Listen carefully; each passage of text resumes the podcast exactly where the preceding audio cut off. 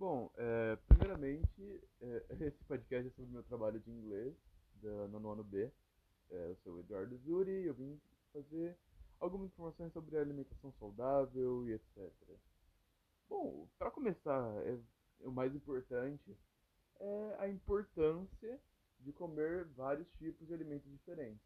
Porque quando você come vários tipos de alimentos diferentes, você vai ter um paladar diversificado, trazendo assim as vitaminas e minerais que seu corpo mais precisa.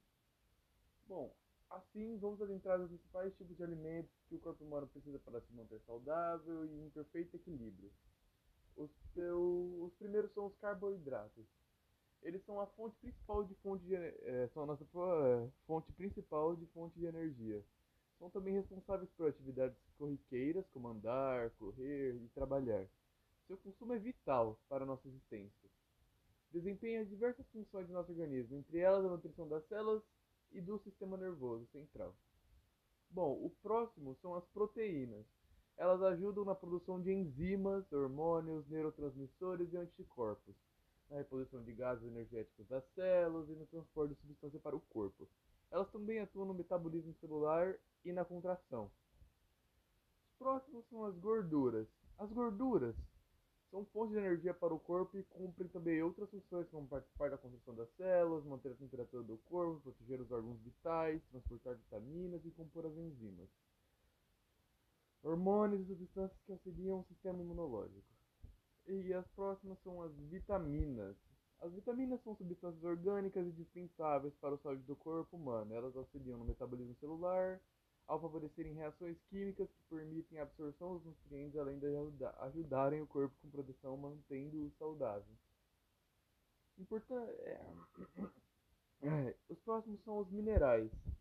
A importância dos minerais no organismo são basicamente que eles acumulam funções importantes em nosso organismo e são essenciais para o equilíbrio do nosso corpo.